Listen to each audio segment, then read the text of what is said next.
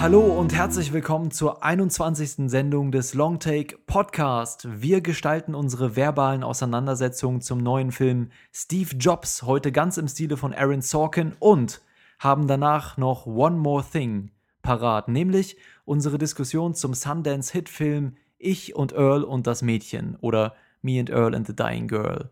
Mein Name ist Johannes und an meiner Seite befinden sich heute wieder zwei Visionäre und Apple-Fanboys sondergleichen. Einen wunderschönen guten Abend, Herr Lukas Markert. Hallo, guten Abend. Und moin moin, Lukas Bawenschik. Also Apple-Fanboy okay, aber nenn mich nicht noch einmal im Podcast Visionär. Oh, sorry, sorry.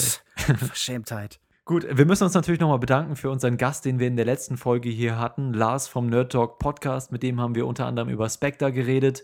Hat uns sehr viel Spaß gemacht, ihn hier in der Runde zu haben. Und in der aktuellen Folge des Nerd Talk Podcast hat er auch nochmal ganz lieb von uns berichtet und uns empfohlen an, an die Zuhörer vom Nerd Talk Podcast. Ein dickes Dankeschön nochmal dafür, für die Unterstützung. Äh, super lieb von dir und, und von euch da drüben. Und falls ihr findet, dass wir hier das gar nicht so schlecht machen und uns ein bisschen unterstützen wollt, dann würde es uns wirklich helfen, wenn ihr auf iTunes eine kleine Rezension für uns schreibt oder uns eine 5-Sterne-Wertung gebt. Das hilft uns einfach, von neuen, von neuen Zuhörern entdeckt zu werden und das fänden wir super knorke. Deswegen vielen Dank, wenn ihr das macht oder schon gemacht habt oder noch machen werdet. Ansonsten findet ihr uns auf unserer Webseite longtake.de. Da sind wir auch immer sehr aktiv in der Kommentarfunktion äh, und, und tauschen euch gerne, tauschen uns gerne mit euch aus. Ansonsten findet ihr uns auf Twitter at longtake.de oder facebook.com slash longtakepodcast oder auch ganz formal per E-Mail an feedback at longtake.de. Alrighty. Dann lass uns in den ersten Film gehen. Steve Jobs ist das, äh, der neue Film von Danny Boyle, äh, geschrieben von Aaron Sorkin. Und bevor wir in die Diskussion einsteigen, hören wir einmal kurz in den Trailer rein. Bis gleich.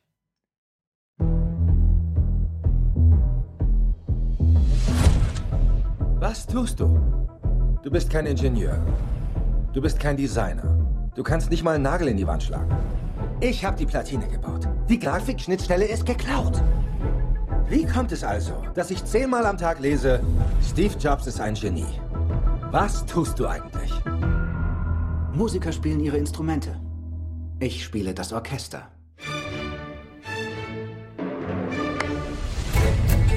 Sie waren heute Morgen noch schlimmer als sonst. Ich dachte, das wäre gar nicht möglich. Das ist ein Systemfehler. Reparier's. Reparier's? Ja. Wir sind keine Boxencrew in Daytona. Sowas geht nicht in Sekunden. Du hattest nicht nur Sekunden, du hattest drei Wochen. Das Universum wurde in einem Drittel der Zeit erschaffen. Kannst uns ja mal verraten, wie du das hingekriegt hast. Ich bitte dich, die Erwartungen zu erfüllen. Sieht das für euch nicht auch aus wie ein freundliches Gesicht? Es ist warm und spielerisch und einladend und es muss einfach Hallo sagen. Wenn du Leuten weiter ohne Grund vor den Kopf stößt, ist bald keiner mehr da, zu dem man Hallo sagen könnte. Deine Apple-Aktien sind 441 Millionen Dollar wert und deine Tochter und ihre Mutter leben von Sozialhilfe. Sie ist nicht meine Tochter! Du müsstest doch erkennen, dass sie dir ähnlich sieht. Sie erteilen widersprüchliche Anweisungen, sind aufsässig und ziehen die Leute unter. Auch wenn das wahr wäre. So teuflisch. Das war ein Ausschnitt aus dem Trailer zu Steve Jobs. Der neue Film von Danny Boyle beantwortet die Frage über den Apple-Gründer, die wir uns alle sicherlich schon einmal stellten. Was hat Steve Jobs eigentlich so herausragendes geleistet und was machte ihn als Person so besonders? In einer Szene im Film wirft ihm Steve Wozniak, gespielt von Seth Rogen, vor, du bist kein Handwerker und kein Programmierer, du kannst nicht einmal Code schreiben. Was machst du eigentlich? Doch der von Michael Fassbender nuanciert verkörperte Steve Jobs erwidert, er sei der Dirigent seiner Handwerker, der Visionär, der sie leite. Und in der Tat ist es wohl die größte Errungenschaft seiner Karriere, nach anfänglichen Rückschlägen immer wieder Innovation mit kommerziellem Erfolg zu vereinen. Eine Dichotomie, die diesem Film selbst nicht wirklich gelingen möchte. Als die nun bereits dritte Biografie über den verstorbenen Visionär floppt der Film vier Jahre nach dessen Ableben an den Kinokassen. Ist der einst so gefeierte Guru aus dem Silicon Valley also nicht mehr aktuell? Wird die Schnelllebigkeit seiner eigenen Branche Steve Jobs Vermächtnis zum Verhängnis oder liegt das fehlende Interesse doch am Mangel der ersteren Komponente, der fehlenden Innovation in diesem Film und der fehlenden Vision in dieser Geschichte? Lukas B., was meinst du? Natürlich fällt es mir jetzt relativ schwer zu sagen, woran genau das liegt, dass dieser Film jetzt an den Kinokassen gescheitert ist. Ich selbst habe ihn auch äh, komplett allein in einem Kino gesehen, was eine sehr mhm. befremdliche Erfahrung war. Ich glaube, es liegt auf keinen Fall an dem Mangel an Innovation, weil er für Mhm. ein Biopic, also für so eine klassische Filmbiografie, etwas sehr Geschicktes macht, denn er erzählt nicht einfach das ganze Leben von Steve Jobs nach und erzählt dann endlos von LSD-Trips in der Jugend oder wie er irgendwann auf einer Apfelfarm in einen Apfel gebissen hat und dann dachte, ich sollte vielleicht eine Firma so nennen, sondern er beschränkt sich ja auf drei äh, zentrale Produktstarts im Jahr 1984 äh, bis eben schließlich zum Jahr 1998 und ich finde das ganz interessant. Es gibt ja sehr viele Filme über Steve Jobs, vor allen Dingen eben auch zuletzt einen von dem äh, Dokumentarfilmer Alex Gibney, der hieß The Man in the Machine. Und was dieser Film Mhm. auch macht, ist ein Szenario aufbauen, das bisschen ist wie eine riesige Maschine, denn hier läuft Steve Jobs als Figur durch drei, ja, durch drei geschlossene Systeme, durch drei Boxen, wie er sie selber eben in seinem Leben baut und auch irgendwie so ein bisschen durch sein Innenleben. Ich glaube, woran Mhm, der Film tatsächlich scheitert, ist, oder was heißt scheitert, sondern woran er in den Kinokassen scheitert, ist, dass Leute das Gefühl haben, mit dem Produkt den Menschen schon zu haben. Und der Film kann ihnen eigentlich nicht mehr als das bieten. Also, es ist zumindest die Annahme, denke ich. Okay, also um das nochmal zu verdeutlichen, du hast es gerade schon gesagt, wir sehen ihn hier zu drei Zeitpunkten in seinem Leben, immer kurz vor der Präsentation zu einer neuen Produkteinführung. Und das Interessante ist eben, dass wir nicht seine späteren Erfolge miterleben, sondern halt so die ersten Produkte von ihm, die zumindest kommerziell erstmal auf mit großem Misserfolg oder nicht gewürdigt wurden am Markt, ja. Und das ist, ähm, wie du auch meintest, eigentlich ein sehr innovativer Ansatz. Und wir blicken halt immer kurz vor diesen minutiös gestalteten und inszenierten Präsentationen hinter diese Fassade, um auch eben hinter diese Fassade, Fassade von der Person Job so ein bisschen zu blicken. Und das entfaltet sich dann alles wie, wie so drei Akte in einem Theaterstück oder so. Ähm, Lukas M., wie hat dir diese Struktur gefallen? Ja, also ich hatte mit der Struktur so ein bisschen meine Probleme. Zum einen ist es natürlich mal so ein frischer Ansatz, sowas in einem Biopic reinzubringen und nicht äh, wirklich das ganze Leben halt breit zu trampeln von Anfang bis Ende.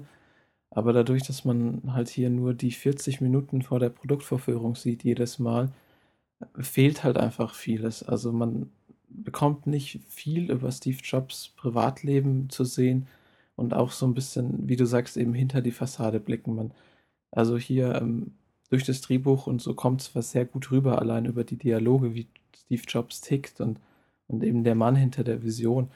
Aber für mich war das eben alles so ein, so ein einseitiger Blick, eben nur auf Steve Jobs vor diesen Produktvorführungen. Man, ich hätte immer gern gesehen, wie er vielleicht so im Unternehmen ist, wie er Apple leitet. Das Ganze, was eben Steve Jobs ausmacht. Ja. Aber ich persönlich finde eben, dass er tatsächlich gerade durch diese Beschränkung ihm sehr gerecht wird. Denn unabhängig davon, was man Steve Jobs hält, wird ja wohl, glaube ich, seine größte Stärke eben sein, wie er Produkte an den Mann bringt. Also ist er jemand, der vor allem dafür bekannt ist, dass er vielleicht nicht mit besonders innovativer Technologie automatisch gearbeitet hat, aber die besonders zugänglich gestaltet hat. Er war ja vor allen Dingen auch ein Werber für seine Ideen und für seine Konzepte und sich ihn eben bei genau dieser Arbeit zu zeigen oder bei dieser Vorbereitung auch darauf zeigt doch Danny Boyle und Aaron Sorkin, der Drehbuchautor, stellen ihn als jemanden dar, der eben vor allen Dingen für dieses Vermitteln, für dieses Bewerben, für dieses Predigen fast eben, ja, der dafür gelebt hat und der vor allem dafür steht. Also ich glaube, diese Momente sind es doch, die wirklich ihn vor allen Dingen definiert haben als Mensch für die Öffentlichkeit. Wie das im Privaten aussieht, okay, da gibt es auch noch Blicke drauf, die da stattfinden. Aber wo ich dir absolut recht gebe, dass ich mit dieser Pro Struktur auch so ein bisschen Probleme hatte auf Dauer, weil sie für mich so ein bisschen repetitiv wirkt. Denn so ein bisschen wie bei der Weihnachtsgeschichte da so wird er halt mit drei Abstufungen mit drei Versionen von immer denselben Menschen quasi konfrontiert. Und da treten natürlich auch irgendwann Wiederholungen auf. Und am meisten hat mich, glaube ich, gestört, dass ich zwar eine visuelle Entwicklung seiner Person wahrgenommen habe, auch der Film selbst verändert sich. Er geht irgendwie vom 16 mm aufs 35 mm äh, Format und dann zu eben sehr modernen Kameras. Aber ich habe wenig Entwicklung des Charakters eben zwischen den Ereignissen wahrgenommen, obwohl da irgendwie viele Misserfolge und Probleme geschildert werden, die wohl dazwischen passiert sind. Also ich finde schon, dass man eine Entwicklung sieht oder beziehungsweise das Resultat der Entwicklung, vor allen Dingen vom zweiten auf den dritten Akt.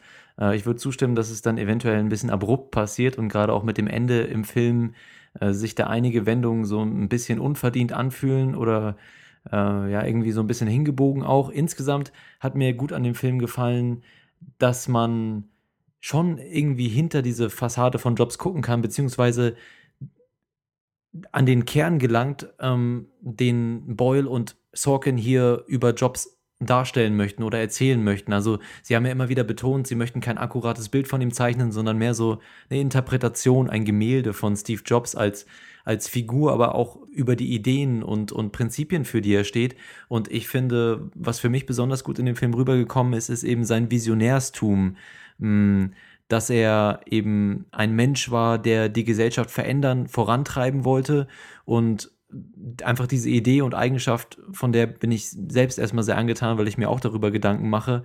Und daran anschließend fand ich eben auch gut, wie der Film die Figur des Steve Jobs benutzt, um etwas über Ambition und Vision zu erzählen und was es dafür voraussetzt, äh, was es dafür verlangt, diese Vision auch tatsächlich erfolgreich umzusetzen letztendlich. Und da hat mir eben diese Parallele zwischen Steve Jobs und seinen Produkten sehr gut gefallen, dass also diese, diese makellose Fassade aufgebaut werden soll, wie zum Beispiel mit seiner Tochter, die er erstmal nicht akzeptiert, ähm, weil das nicht in seine makellose Fassade passt, so wie kein Fehler in die makellose Fassade seiner Produkte passt.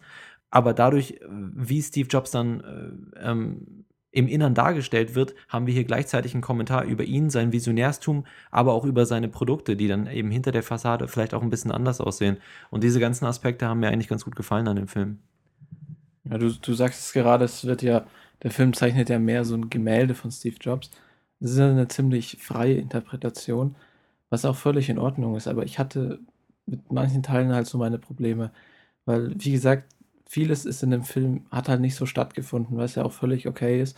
Aber es gibt dann zum Beispiel auch dieses Interview, ich weiß jetzt gar nicht von genau wem es ist, aber von einem Bekannten, der viel Zeit mit Steve Jobs verbracht hat, der dann halt sagt, ja, der Film ist toll, der Film ist unterhaltsam, aber der Film ist nicht über Steve Jobs. In dem Film ist nicht der Steve Jobs zu sehen, den ich kenne. Und das finde ich dann halt so ein bisschen problematisch, wenn einem, also ich will jetzt nicht alles blind glauben, was der Film mir sagt, aber wenn mir der Film als Biopic verkauft wird, dann sollten da schon so ein bisschen Funken Wahrheit dahinter sein. Ich finde gar nicht, dass der Film sich so wirklich als Biopic verkauft. Also natürlich wird der Name benutzt, aber ich finde, es wird im Film deutlich, dass es eine künstlerische Adaption ist. Dadurch, dass eben diese ganzen Aufeinandertreffen nicht besonders äh, real wirken, ja, sondern ein bisschen surreal. Das wird auch, glaube ich, mit äh, einer Zeile oder einer Dialogzeile im Film selbst auch mal angesprochen. Und dadurch, dass wir hier eben diese ganzen Eigenschaften von ihm sehr überspitzt dargestellt bekommen und auch wie diese herausgearbeitet werden, alles auf eine sehr übers überspitzte Art und Weise mit den Sorkin-Dialogen, wie es dargestellt wird, ähm, finde ich das okay, wenn man halt diese berühmte Person nutzt, um eine Geschichte über größere Themen zu erzählen und eben nicht versucht. Also ich könnte jetzt verstehen, wenn du das sagen würdest, äh, über eine Dokumentation oder über, über eine klassische Biografie, die wirklich dieses, dieses Leben von der Geburt bis zum Begräbnis erzählt, aber so in einem Film, der offensichtlicherweise versucht, da eine künstlerische Interpretation in diese Figur reinzubringen, hm, habe ich damit eigentlich gar nicht so das Problem. Ich glaube ja auch, dass so ein Film niemals wirklich so eine Person bieten kann, verdichten und vereinfachen. Das liegt halt einfach im Wesen des, des Spielfilms und auch im Wesen des Dokumentarfilms. Und was der Film natürlich bieten will, ist eine Idee von Jobs und nicht Jobs selber. Also die Frage ist, was ist die Gedankenwelt? Was sind die Ideologien und Konzepte und Ideen, die eben um Jobs mhm. herum sich gebildet haben? Und ich finde, da hat der Film sehr gute Ansätze und findet sehr interessante Blickrichtungen. Aber was du vorhin angesprochen hast, diese Frage, wie ist Visionärstum definiert, mhm. und du, du erklärst das dann vor allen Dingen irgendwie über seine Tochter und, und, und das dargebotene Bild ist ja diese Frage, die dann auch irgendwie mit Wozniak jedes Mal, wenn der Auftritt verhandelt wird, ist das okay, wenn, wenn große Männer oder halt wenn in irgendeiner Form große Persönlichkeiten, man muss das ja nicht an ein Geschlecht binden, dadurch andere schlecht behandeln, wenn die irgendwie sehr engstirnig, sehr scheuklappenmäßig werden in ihrer Vision, in der Umsetzung ihrer Vision. Ähm, Mhm. Aber findest du die Ebene, auf der der Film das nicht verhandelt, häufig so ein bisschen merkwürdig melodramatisch? Also, wenn das rein definiert ist über seine Rolle als Vater und über Ereignisse in seiner Vergangenheit, dann bricht man doch solche Verhandlungen rein runter auf eine so, so eine emotionale, sentimentale Ebene. Wird das. Nee, ich glaube, Okay. so. Ich, ich glaube nicht, dass der Film das macht. Also natürlich zum Teil, weil natürlich wie wir alle als Menschen von unserer Vergangenheit geprägt werden und da spielt sicherlich die Rolle, äh, da spielt sicherlich eine Rolle, wie Steve Jobs aufgewachsen ist, ähm, dass er adoptiert wurde. Man merkt, ähm, dass diese diese Fehlerhaftigkeit in seiner eigenen Person und diese Ambivalenz in sich selbst drin ihn dazu motiviert, eben etwas Makelloses zu schaffen und, ähm, und eventuell findet die Empathielosigkeit von ihm da auch äh, eine gute Begründung.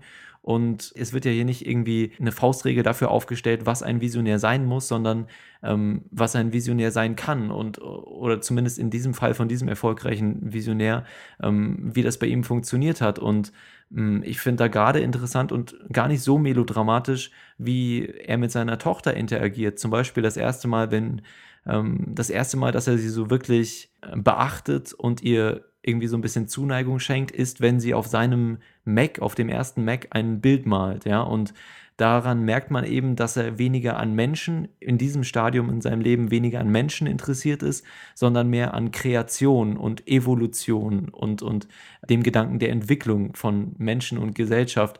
Und ich finde, dass der Film da eigentlich eine ganz gute Balance ähm, daraus findet, dass in seiner persönlichen Dimension, aber auch ähm, im Zusammenhang mit dieser ganzen Produktwelt, die er erschafft, ganz gut darzustellen. Also ich habe das eigentlich auch überhaupt nicht melodramatisch gesehen und ehrlich gesagt die Dialoge mit seiner Tochter, auch ähm, die späteren Sachen dann, also eigentlich in jeder, in jedem dieser Zyklen, als er auf sie getroffen ist, haben mich diese Dialoge mit so am meisten überzeugt sogar. Also ich bin da wahrscheinlich so ein bisschen zwischen euch. Ich, ich fand die Vater-Tochter-Geschichte eigentlich nicht schlecht gemacht, vor allem halt so, ist eigentlich der einzige emotionale Anhaltspunkt in dem ganzen Film, wo man zwischen den wirklich teilweise überflutenden Dialogen so ein bisschen zurückkommen kann.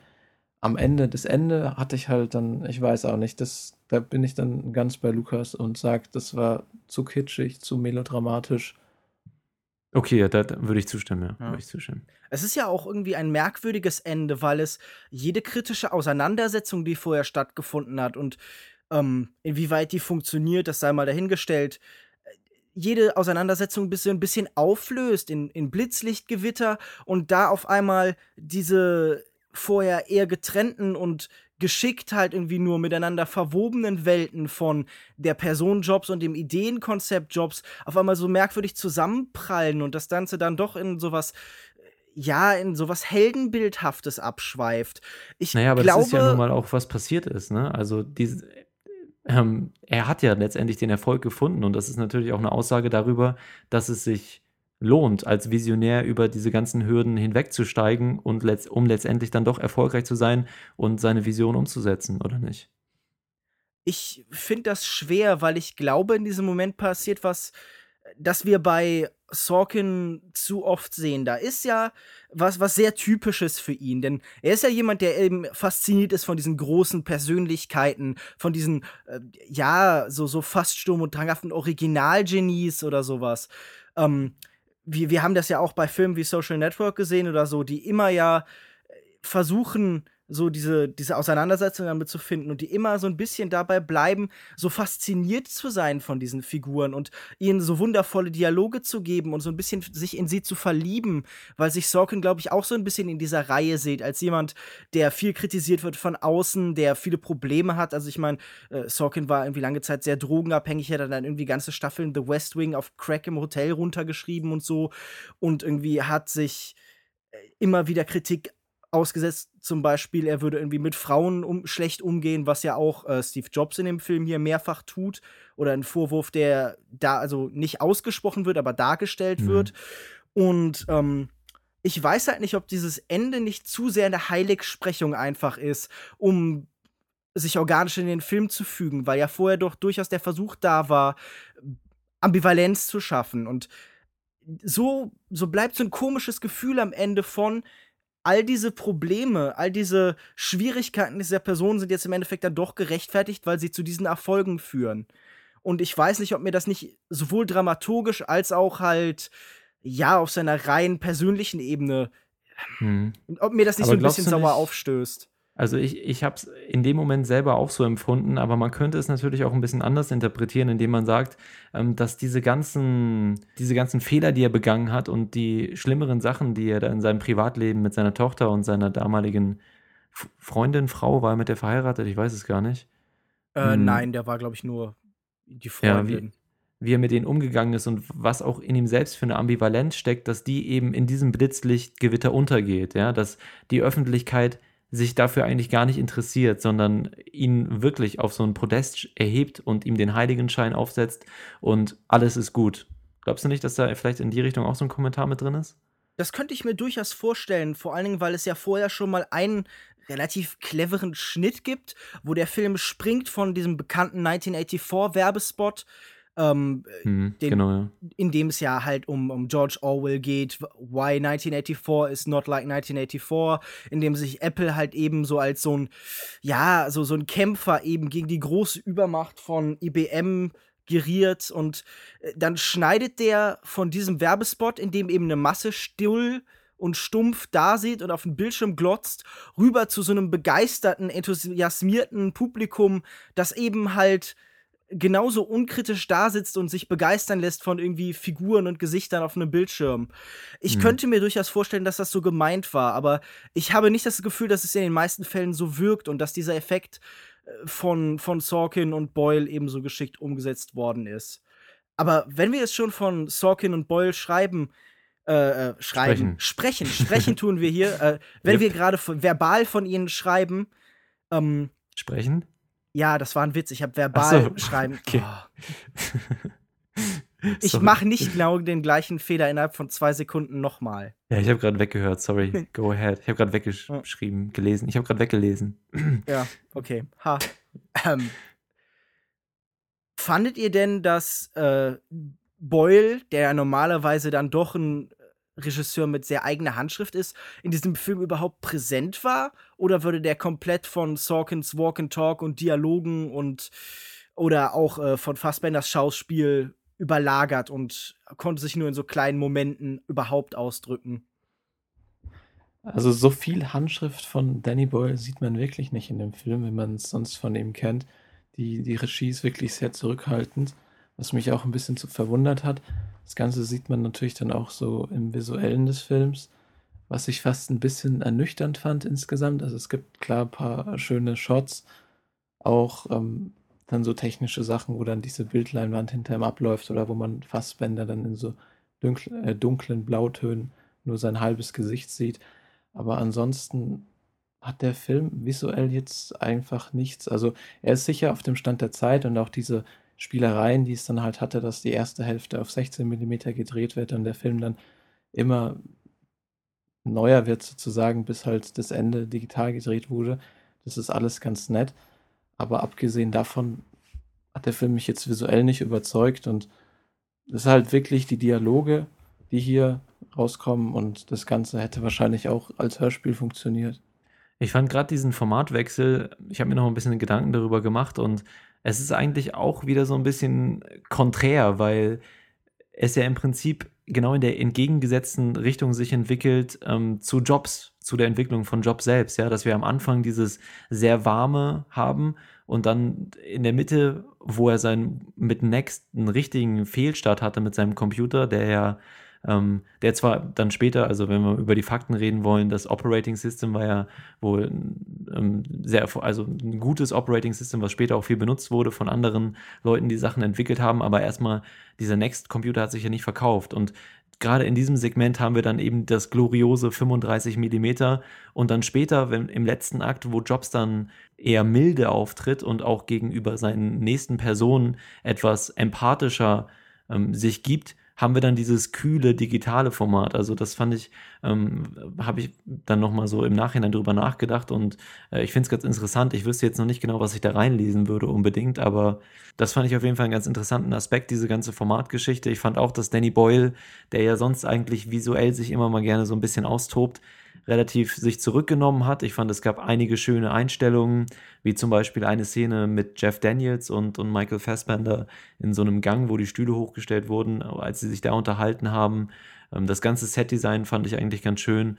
Ähm, oder später gab es dann auch mal im dritten Akt so ein paar Aufnahmen, wo sich Jobs mit, mit seiner Tochter zum Beispiel in einem Gang unterhalten hat und äh, ganz viele fremde Leute da standen und ihnen zugehört haben, ähm, was auch so ein bisschen wie so eine Theaterinszenierung rüberkommt und wo man dann vielleicht auch äh, ein bisschen drin lesen kann, dass eben die Öffentlichkeit sein Privatleben mittlerweile sehr, sehr genau verfolgt und Jobs aber vielleicht auch ein bisschen weniger darauf gibt, eben als die perfekte Person rüberzukommen äh, mit diesem Sprung in den dritten Akt, wo er dann eben äh, etwas weiser und, und altersmilde ein bisschen auftritt.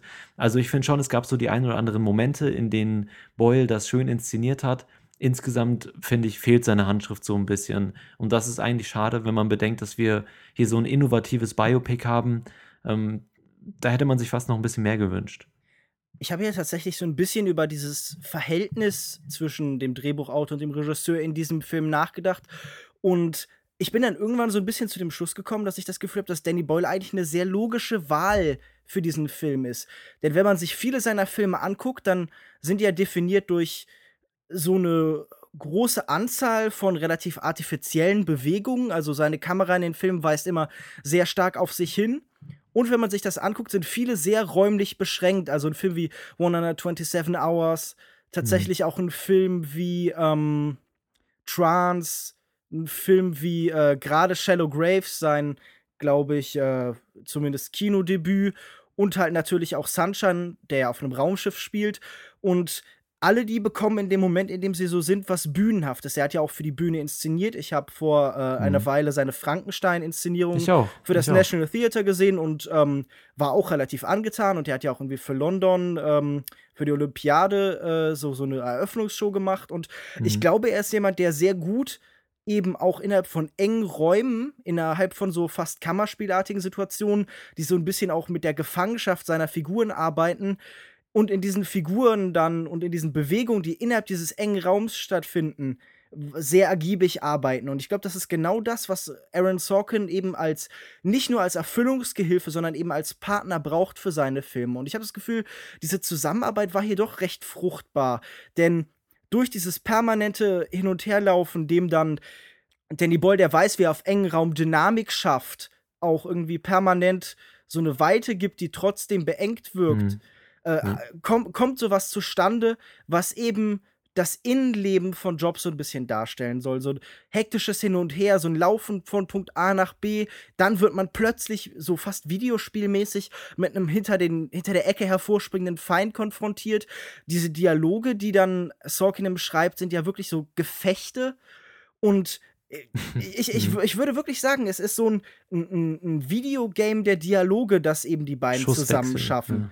Und ich glaube, das ist sehr clever. Vor allem, ähm, wenn dann der letzte Moment, den die beiden inszenieren wollen, so ein Ausbruch aus diesen engen, beschränkten Systemen ist, dass der nicht so 100% gelungen ist, zeigt ja eigentlich nur, dass gerade diese, Bedrängnis dem Film halt, also diese Klaustrophobie, die vorher permanent herrscht, seine Energie und seine Kraft gibt. Genau, im letzten Akt geht es dann ja auch buchstäblich ins Freie, das einzige Mal im Film, ne? Und dann später auf die Bühne, was uns bis äh, zuvor im Film eigentlich die ganze Zeit verwehrt wurde.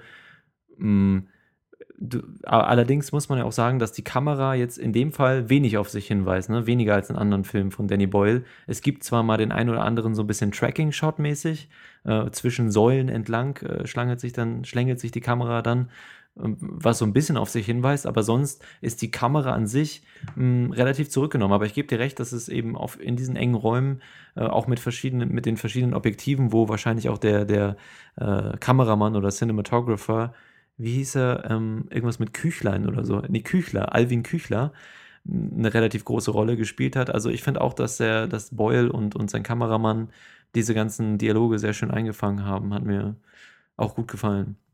Vielleicht noch ein Wort zum, zu der ganzen Besetzung hier, zum Cast. Michael Fassbender als Jobs und auch der ganze Supporting Card, Kate Winslet als Joanna Hoffman, seine PR-Assistentin und Seth Rogen auch in dem Film mit drin als, als ähm, Steve Wozniak. habt ihr da, ist da irgendeiner rausgefallen aus dem Cast? Weil für mich waren die alle eigentlich auf einem relativ hohen Niveau und, und Michael Fassbender wie immer äh, für mich überragend.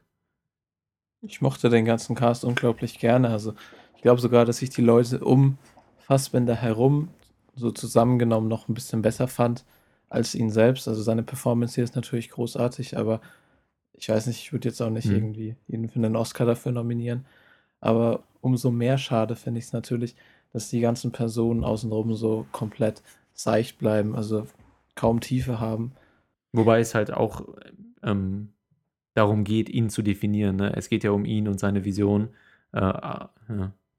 Wahrscheinlich ist das halt auch so ein bisschen wie Michael Fassbender beziehungsweise eben Steve Jobs in diesem Film die Figuren um ihn herum sieht, als eben so Verlängerung seiner selbst, als Möglichkeiten, seine Ziele zu erreichen. Wenn wir gucken, wie er die Mhm. Menschen um sich herum behandelt, äh, dann äh, wird jeder ja reduziert auf das, was er ihm bieten kann, auf Nutzen, auf, auf Leistung. Selbst bei seiner Tochter ist er im Endeffekt erst wirklich da, wenn sie irgendwas gezeichnet hat, wo er das Gefühl hat, da ist was Verwertbares. Und ähm, in dem war das, in der Hinsicht war das schon der theoretisch wohl dem Film dienliche Einsatz dieser Figuren. Aber es ist natürlich ein bisschen enttäuschend, gerade bei so hochkarätigen Darstellerinnen wie Kate Winslet oder ich meine, Jeff Daniels sehe ich auch sehr gern und auch so diese ähm, kleineren Rollen. Oder obwohl, ich meine, äh, Michael Stuhlbarg und Catherine Waterston sind ja beide auch noch groß genug äh, da gewesen. Mhm. Ähm, ich hätte mir natürlich von den meisten von diesen Menschen mehr gewünscht, aber ähm, ich, ich muss einfach sagen, manche Szenen für sie waren sehr ungünstig geschrieben. Also wenn man zum Beispiel zum dritten Mal Seth Rogen trifft als Steve Wozniak und diese Dialoge eigentlich immer mehr oder weniger das Gleiche aussagen und da irgendwie ein Einfordern von Respekt ist, das nicht erwidert ja, wird. aber das ist ja, das hat ja auch eine Aussage. Ne, ja, natürlich, aber ähm, das ist stellenweise halt einfach nicht so furchtbar interessant, das anzusehen, wenn man Hm. äh, Szenen hat, die dreimal auf die gleiche Art und Weise ablaufen. Ja, ich weiß nicht, mich hat das nicht so gestört. Ich fand es manchmal ein bisschen repetitiv, aber mh, mich hat es auch nicht so gestört. Ich fand übrigens auch die alle Tochter, äh, alle Darsteller für die Tochter fand ich auch sehr gut. Ähm, also haben mir alle sehr gut gefallen. Und ich, ich wollte noch mal ganz kurz, du hast, glaube ich, vorhin irgendwie sowas gesagt und das äh, lässt sich auch so ein bisschen mit dieser Thematik verbinden, mit diesen ganzen Dialogen, die manchmal ein bisschen repetitiv wirken, die Jobs halt immer gewinnt. Und ähm, ich finde, Michael Fassbender macht das hier sehr gut, äh, das rüberzubringen in diesen Dialogen, aber gleichzeitig in den Momenten, die er alleine hat, eben immer auch diese ein bisschen Verletzlichkeit und, und Unsicherheit mit reinzubringen und diese Ambivalenz, die in sich drin herrscht, aufs Gesicht zu bringen. Das finde ich, finde ich sehr schön und äh, da, wo wir auch gerade von Danny Boyle gesprochen haben, im letzten Akt gibt es ja auch nochmal so ein so Mini-Flashbacks, die da passieren, ne? als er irgendwie über so einem über seinen Unterlagen irgendwie oder auf so einem, über so einem Pult gebeugt steht, das ihm das Gesicht beleuchtet und er so kleine Flashback hat, Flashbacks hat. Ähm, die fand ich irgendwie, also man könnte es irgendwie auch so ein bisschen als kitschig beschreiben, aber ich finde gerade, dass wirklich nur dieser eine Frame benutzt wurde, so wie man es in echt auch manchmal hat, dass einfach dieser Gedanke einem in den Kopf schießt, ja, dieses eine kurze Bild, fand ich sehr gut und das in, in der Verbindung mit Fassbenders Gesicht ähm, hat für mich wunderbar funktioniert. Aber da würde ich, glaube ich, noch mal äh, was anbringen, was wir schon in der Diskussion, also äh, Lukas und ich, zu The Martian äh, angesprochen hatten. Wäre es diesem Film nicht fast dienlicher, wenn er sich noch stärker eben auf diesen Ort beschränkt, wenn er noch stärker eben diese diese Grundstrategie der Klaustrophobie des Beengten eben verfolgt und nicht uns rausreißt aus dieser Welt. Also, ich fand das hier jetzt nicht schlimm eingesetzt, aber ich habe mir dann in dem Moment gedacht, es ist schade, dass das nicht innerhalb dieser Welt noch irgendwie ausgedrückt werden konnte, wenn wir ohnehin schon alles eben hier in diese Welt zusammensperren. Also, ich meine, der Film gefällt sich ja darin, dieselben Figuren immer in derselben Zeit auf ihn zu werfen. Der Film kommentiert das ja sogar, indem er einmal sagt, oh, es ist, als würden irgendwie zehn Minuten vor meiner Präsentation immer alle äh, den Mut sich angetrunken haben, um zu mir zu kommen. Aber wieso kann man dann nicht einen Dialog oder eine Zeile mehr irgendwie noch schreiben und sich dann diese Flashbacks sparen? Das bricht doch mit dem Konzept dieses Films.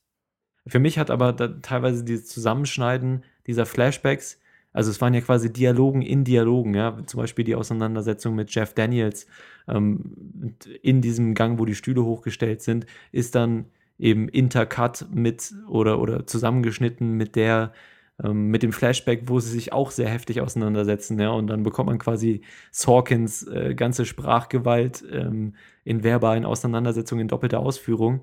Und das fand ich eigentlich ein ganz interessantes Konzept. So, ein bisschen schwer zu folgen, äh, aber herausfordernd irgendwie.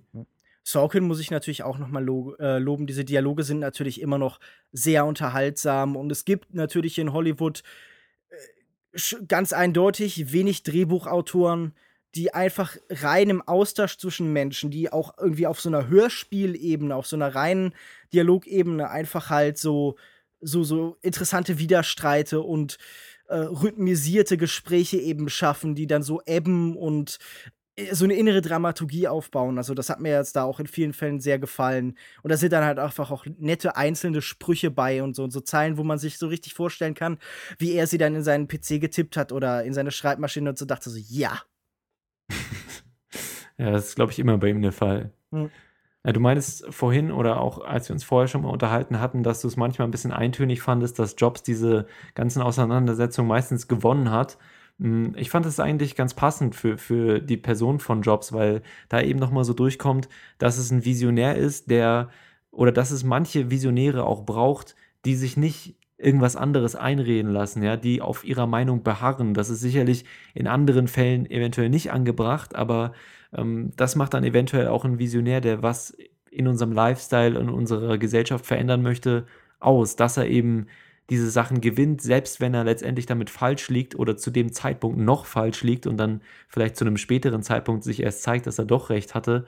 Ähm, das fand ich, kam sehr gut durch, weil ähm, ich weiß, dir wird der Vergleich nicht gefallen, aber wenn man das zum Beispiel mit Regisseuren vergleicht, die, die auch nichts anderes sind als Visionäre, die nicht das Drehbuch schreiben, die führen nicht die Kamera, die spielen nicht vor der Kamera, sondern sind einfach dafür verantwortlich, eben eine Vision auf die Leinwand zu bringen, diese ganzen handwerklichen Stücke zu einem Bild zusammenzufügen.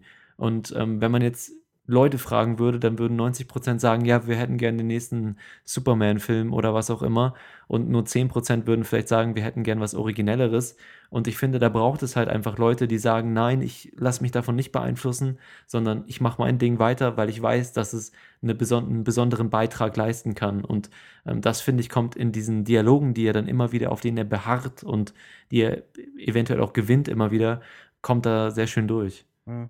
Ah, ich weiß nicht, also ich glaube, deine Ausführungen würden Ayn Rand sehr gefallen, die ja auch irgendwie den, den Unternehmer so als Übermenschen und als Künstler gesehen hat. Ich würde einfach sagen, das sind zwei Kategorien und ähm, der Künstler betrifft natürlich auch in seinem Wirken die Gesamtheit der Gesellschaft, aber nicht so unmittelbar wie eben jemand, der Unterhaltungselektronik darstellt. Und ich würde mir in dem Bereich mehr Mitsprache der Gesellschaft wünschen, wo ich mir die bei Kunst natürlich, wie du ja schon beschreibst, nicht wünschen würde. äh, du hm. vermengst da auf sehr unglückliche Weise zwei Kategorien miteinander, die wirklich so nee, scharf wie nicht. möglich getrennt werden müssen. Das ist ähm, natürlich auch eine Thematik, die im Film angesprochen wird. Steve Wozniak sagt ihm immer wieder, PCs und Computer sind keine Kunstwerke und Steve äh, Jobs erwidert dann immer wieder, fuck you, sind sie doch. Mm, also buchstäblich fuck you. Ja. Wortwörtlich sagt er das. Ähm, und ich, also ich sehe das natürlich so, dass man das irgendwo trennen muss, aber ich würde nicht ausschließen zu sagen, dass es jetzt gehen, gehen wir hier in eine etwas allgemeinere Debatte rüber, in die ich eigentlich gar nicht rein wollte, aber dass in Konsumprodukten nicht auch irgendwie Kunst liegen kann oder dass da nicht irgendwie eine originelle Idee drin liegen kann oder dass es nicht auch vielleicht eine Kunst ist, die Gesellschaft äh, technologisch auf eine gewisse Art und Weise ähm, voranzubringen oder zu helfen oder so ähm, das, was Steve Jobs da natürlich sehr ähm, pathetisch mit seinem Fahrradbeispiel anbringt, ja, dass, die, dass das Fahrrad den Menschen so viel effizienter macht und dass seine Computer das Fahrrad fürs Gehirn sind oder so. Ähm, ich habe auch ein Problem damit, Steve Jobs immer so als den Messias auf, äh, zu glorifizieren. Ich denke, er war ein Unternehmer von vielen. In vielen anderen Branchen gab es auch Visionäre, ähm, die sicherlich sehr, sehr wichtige Sachen geleistet haben. Er halt in der Branche, die in den letzten Jahren sehr viel Aufmerksamkeit bekommen hat. Aber ich habe auch ein Problem zu sagen, dass es, dass es nicht wichtig ist, in einer Branche, nur weil sie Konsumprodukte produziert, nicht auch jemanden zu haben, der originelle Ideen hat und äh, das eventuell auch als Kunst interpretiert, was er macht. Das bleibt ja jedem überlassen. Da ist man dann, wenn man irgendwie das Pop oder Kult, Kult, das, das, das Produkt so irgendwie als Kunst bezeichnen möchte, irgendwie vielleicht bei Andy Warhol oder sowas, das ist ja durchaus eine, eine Sichtweise, die man vertreten kann. Ich sehe das anders ich, ich glaube halt einfach, dass wir hier auch so einen Ansatz sehen, mit dem Sorkin Probleme hat. Wenn ich zurückdenke an einen Film von ihm wie Moneyball, also was heißt ja nicht sein Film, aber er hat ihn äh, letztendlich, er hat ihn geschrieben, in dem irgendwie so zelebriert wird, wie, wie Menschen oder halt so äh, menschliches Gefühl oder irgendwie Bauchgefühl ersetzt wird eben durch Zahlen und Analysen. Äh, das ist hier was, das auch anklingt, äh, so, Rationalität und Logik, die sich irgendwie selbst rechtfertigen und die über allem stehen. Dann, dann äh, sehe ich da einfach ein paar fragwürdige Ideen drum. Und das würde ich auch eben sagen, jemand, der solche Ansätze vertritt, der glaubt, dass das Menschliche ist, etwas ist, das man im besten Fall in irgendeiner Form, ja, ich will nicht so harte Begriffe wählen, ausmerzt oder aber halt relativiert und entkräftet, dann, ähm, ich weiß nicht, tun mir einfach äh, mit diesem ganzen Komplex bei Aaron Sorkin sehr schwer. Mhm. Ja, ich denke, dass es eben auch mit, diesem, mit dieser Parallele zwischen Jobs und seinen Produkten ähm, ein bisschen rüberkommt, diese, dieser skeptische Blick auf diese Produkte, ja, weil, also wir haben es vorhin auch schon erwähnt. Ich denke, dass du da auch recht hast. Ähm, eine Sache noch, die vorhin einmal ganz kurz von Lukas M., glaube ich, angeschnitten wurde. Äh, du meintest, dass hier der Name von Steve Jobs genommen wird und so. Wir hatten da, glaube ich, schon ein bisschen drüber geredet, dass wir eigentlich kein Problem damit haben, dass Steve Jobs hier äh, vielleicht nicht ganz akkurat dargestellt wird, sondern eben in einer gewissen künstlerischen Interpretation. Es gab da auch einen Artikel zu von, gucke ich einmal kurz nach, nach Walt Mossberg. Das, das war der Artikel, den ich meinte. Ach so, sehr gut. Ähm, ja, genau, du hast es vorhin auch schon gesagt, er meint eben, dass der hat, glaube ich, sehr viele Interviews und längere Gespräche mit Steve Jobs auch geführt, auch mit ihm zusammengearbeitet teilweise äh, und meinte eben, dass viele Sachen in dem Film nicht thematisiert werden, wie zum Beispiel, hm, dass Jobs später noch glücklich verheiratet war, Kinder bekommen hat, ähm, um die er sich dann gekümmert hat, dass er äh, große Erfolge gefeiert hat, dass er zum Beispiel auch früh in Pixar investiert hat. Das wissen auch viele nicht, dass er da einer der äh, leitenden Investoren war, die auch Toy Story und so weiter möglich gemacht haben. Ähm, und dass ihm diese ganzen äh, Erfolge und, und eben das, was Steve Jobs als gutmütige Menschen auch so ein bisschen dastehen lässt, in dem Film zu kurz kommen. Und er vergleicht das so ein bisschen mit Citizen Kane, dass er sagt, äh, ja, der Film von Orson Welles orientiert sich auch an, an einem Geschäftsmann, William Randolph Hearst nämlich, aber er nennt es eben nicht Citizen Hearst, sondern Citizen Kane und erzählt dann darüber eben diese Geschichte über diesen etwas bösartigen Geschäftsmann, der äh, letztendlich aber auch nur versucht, den amerikanischen Traum irgendwie zu leben. Und äh, ja, also ich frage einfach nochmal nach, Lukas B., siehst du das irgendwie problematisch, wenn man hier tatsächlich diesen Namen benutzt, äh, um eine Geschichte über einen Menschen zu erzählen, der in Wirklichkeit vielleicht anders ähm, war? Ja? Ach, äh, ich, ich würde da im Endeffekt sagen, Namen sind doch mehr oder weniger in so einem Zusammenhang auch Schall und Rauch wenn man das leicht anders nennen würde, wäre immer noch klar, wer gemeint ist. Und dann könnte man immer noch sagen, okay, hier findet irgendwie ein Angriff statt, genau, Schmief-Schmops oder sowas. Das, das, das wäre dann einfach nur albern. Und äh, natürlich liegt das zum Teil daran, dass irgendwie halt diese Biografie von Isaacson äh, gekauft worden ist und äh, ursprünglich sollte diesen Film dann ja David Fincher machen und der ist dann irgendwann abgegangen und man, man wollte eben natürlich werben mit dieser Person und es gibt bestimmt irgendeinen Rahmen, in dem es dann verwerflich wäre. Also wenn man jetzt hingehen würde und sagen äh, würde, irgendwie hier Steve Jobs hat kleine Kinder gegessen und Hundewelpen getreten, dann würde ich auch sagen, okay, hier findet ein, eine ethische Übertragung, eine ethische Überschreitung der Grenzen statt. Aber ähm, in dem Moment, in dem hier das Ganze klar als Spielfilm, als lose Interpretation des Ganzen zu erkennen ist, dann würde ich sagen, hier herrscht künstlerische Freiheit und zu sagen, äh, das wäre hier in irgendeiner Form, ja, ein, ein, Angriff auf seinen Charakter oder es würde sein, sein Bild in der Öffentlichkeit äh, verschmutzen, dann würde ich sagen, A, ja und? Ist ja jetzt nicht so, als wäre das jetzt jemand irgendwie, den man sich auf irgendein Podest stellen müsste, dessen Bild für die Geschichte äh, ja, so, so reingehalten werden müsste wie ein Heiliger und B, mhm. was für eine komische künstlerfeindliche oder kunstfeindliche Einstellung. Ja, ich denke, ey, wie gesagt, er macht es, glaube ich, so ein bisschen am Namen fest, dass man, warum kann man diese Geschichte über einen Visionär mit seinen persönlichen äh, Fehlerhaftigkeiten und, und, ähm, und seiner Ambitionen nicht mit einem anderen Namen erzählen, ja, und Mhm. mit einem, der vielleicht nicht so aussieht wie er und nicht die Rollkragenpullis trägt und solche Sachen. Ja, da muss ich zwei Sachen für sagen. Also ich meine, so wirklich sieht Fassbender ja nicht aus stimmt, ja, wie Jobs, sondern da war das in dem furchtbaren Jobs mit Ashton Kutscher vielleicht sogar fast besser getroffen.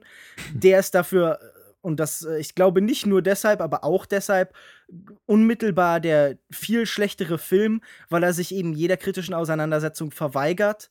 Ja. Und ähm, zweitens, ich hätte ja ursprünglich gesagt, das Argument wäre, okay, ohne den Namen verkauft sich der Film einfach nicht. Aber die Tatsache war ja, äh, selbst mit dem Namen Steve Jobs hat das Ganze nicht so wirklich funktioniert an den Kinokassen. Der Film von Ashton Kutscher war insgesamt bisher erfolgreicher sogar noch finanziell. Das ist wirklich, das ist wirklich tragisch. Unabhängig, welche Probleme ich mit diesem Film habe, wünsche ich ihm das Zehntausendfache der Zuschauer von Jobs, der wirklich eine der schlimmsten Filmerfahrungen war, die ich je gemacht habe. Also, das ist so eine Treppe ins Nichts, die da aufgebaut worden ist. Das war kein Film, sondern das war so eine, so eine endlose, das war ein gewaltiger Trailer, das war so ein endloses Aufbauen.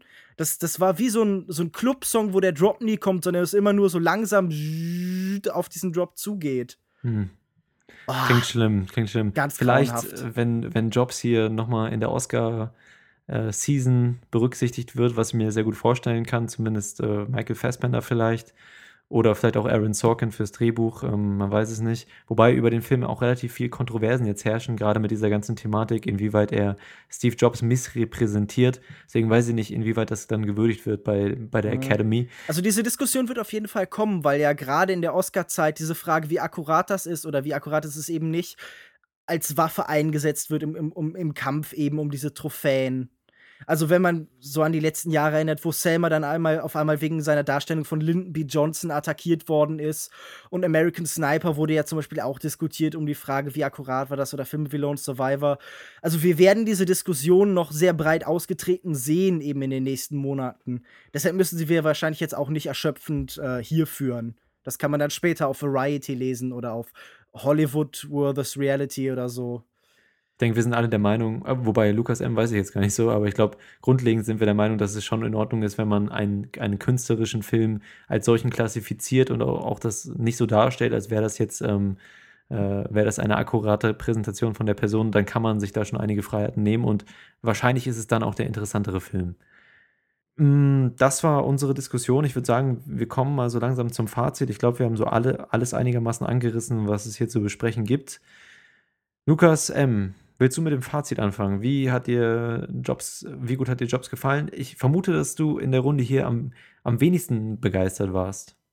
Ja, also ich würde Jobs so für mich im, im oberen Mittelfeld ansetzen. Also es ist auf jeden Fall kein schlechter Film. Er hat wirklich gute Performances. Ich mochte die Dialoge von Sorkins sehr, auch wenn man teilweise von den Dialogen so ein bisschen überrannt wird und der Film zwischendurch deswegen auch ein bisschen anstrengend werden kann. Und Mhm. wie gesagt, die Sichtweise fand ich so ein bisschen eintönig, weil man halt wirklich immer nur das von hinter der Bühne sieht und wenig aus dem Leben von Jobs und von den anderen gleich gar nicht. Es war aber mal eine andere Art von Biopic, allein schon wegen der Erzählweise.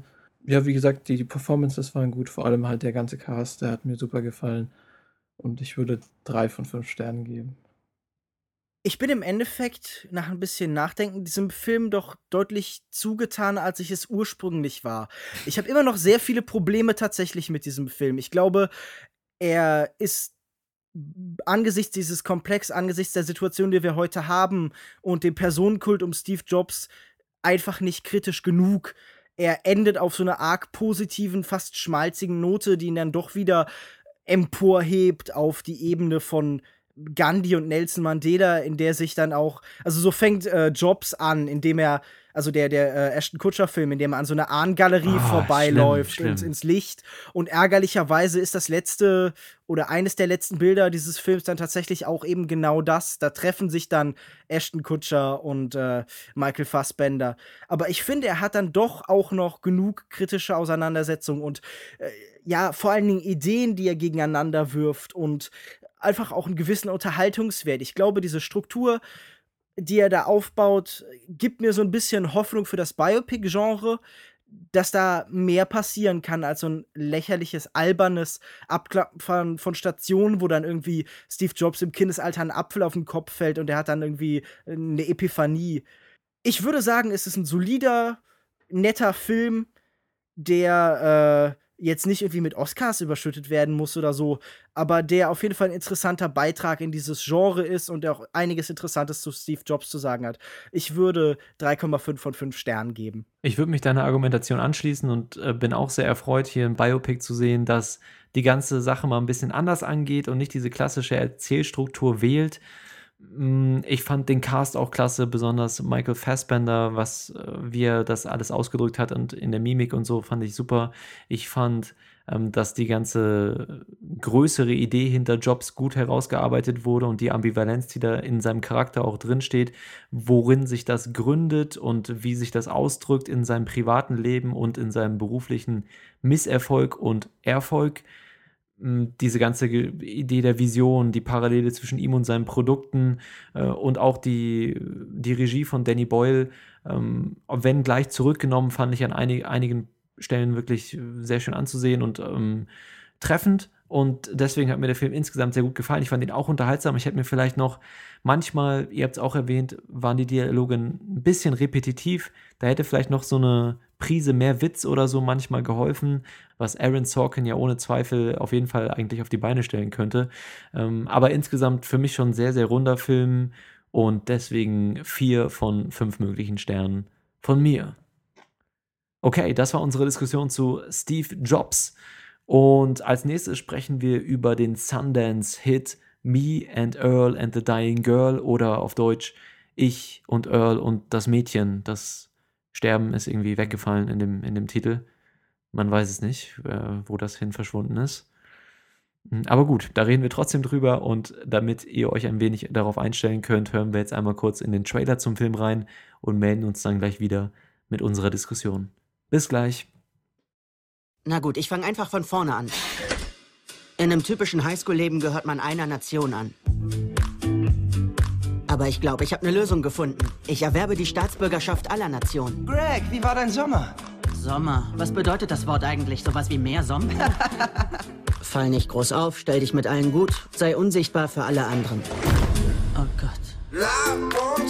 Über die Jahre habe ich meistens mit Earl abgehangen. Er ist sowas wie ein Arbeitskollege. Aber wir mögen dieselben Sachen. Tötis, wie auch immer. Schatz, dürfen wir reinkommen? Scheiße. Dein Vater und ich wollen mit dir über was Trauriges reden. Was? Was ist passiert? Du bist mit Rachel befreundet. Nicht so richtig. Dein Test war heute? Ugh, Test, der größte Scheiß. Bei Rachel wurde Leukämie festgestellt. Ruf Rachel einfach an. Ich brauch dein blödes Mitleid nicht. Nein, hey, ich bin nicht hier, weil ich Mitleid habe. Ich bin nur hier, weil meine Mom mich gezwungen hat. Ist ja noch schlimmer. Ja, ich weiß. Lass mich nur einen einzigen Tag mit dir abhängen. Das ein Black Power Gruß? Nein, ich dachte, wir machen die Ghetto-Faust. Von hier oben geht die Ghetto-Faust schlecht. Ist mir auch klar. Das war ein Ausschnitt aus Ich und Earl und das Mädchen. Und der Esel nennt sich immer zuerst und in diesem Fall wäre das dann ich aus dem Titel, also der 17-jährige Greg, ein filmfanater Highschool-Student, der führt ein beschauliches Leben als eine Art neutraler Beobachter des Schulalltags.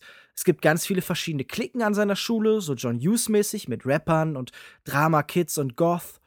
Aber er gehört zu keiner so richtig dazu. Höchstens so ein bisschen. Er besteht mit keinem auf Kriegsfuß, aber er hat auch keine wirklichen Freunde.